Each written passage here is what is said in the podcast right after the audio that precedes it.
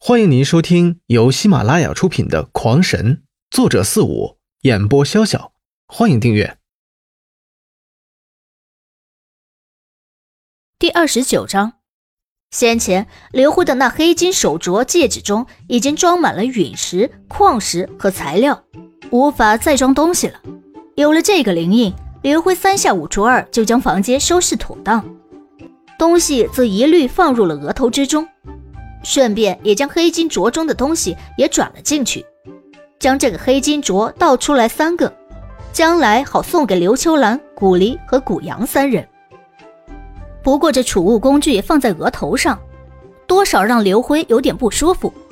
试想，如果往里边放一双臭袜子，那场面估计要多尴尬就有多尴尬。嗯，收拾一个房间也差点丢了小命，还将自己武林弄挂了四个。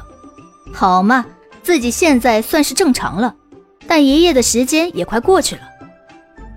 房间总算是收拾完，时间也接近天亮，觉也别睡了，下一项工作是熬药。母亲失血过多，总得熬点补血药给她才好。索性在那罗破的记忆之中搜了一番，除了他空间中有炼丹的药方之外，几乎没有任何炼丹方面的知识。显然，这罗破之前并非是什么好学分子。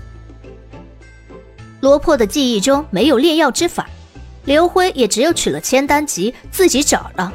很快，一方回血丹的药方出现在刘辉的视线中。回血丹是一种恢复性的丹药，就如同游戏中的那样，是快速恢复体内血量、防止流血过多死亡的丹药。还好，这是一味下品灵药。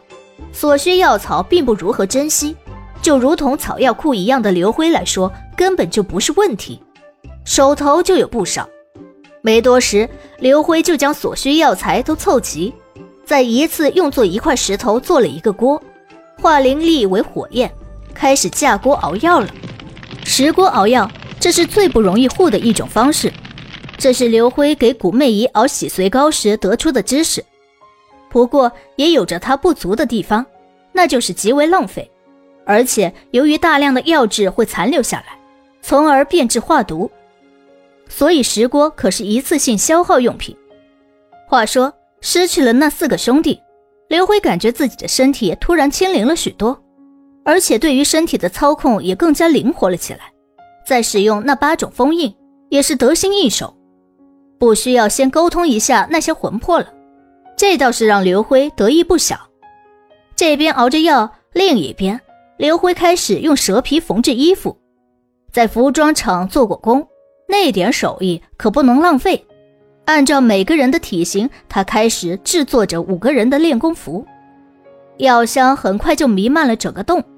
古家一家嗅到了味道之后，都赶了过来，看着刘辉一边熬药，一边正摆弄着蛇皮，便是一头雾水。你在做什么呀？古媚姨第一个发问道：“在做我们的练功服呀。”这么丑的蛇皮，我可不穿。古媚姨一想到那是一个拥有人身体的蛇，心中就不禁一个寒战。如果她要是知道自己刚刚吃的就是那蛇肉，只怕也是会一阵狂吐。随你，但是你可要想好了。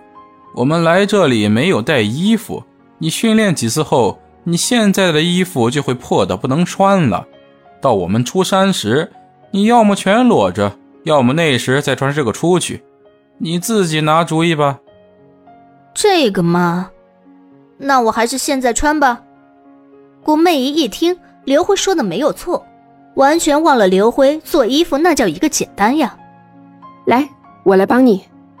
古阳急忙上前帮助，我也来。古离也跟了上来。那我帮你看着药。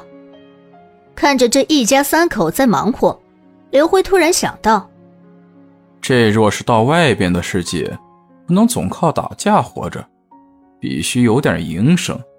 看来让古离学冶炼与制器术不错，而古阳适合制甲术、制衣。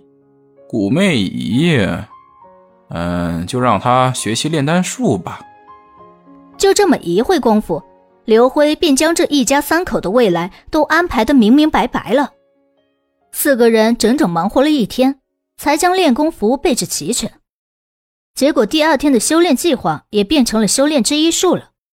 至于回血丹，也改成了回血丸，因为没有炼丹鼎，所以根本不能成丹，只能加些乱七八糟的，捏成丸喂给刘秋兰服下。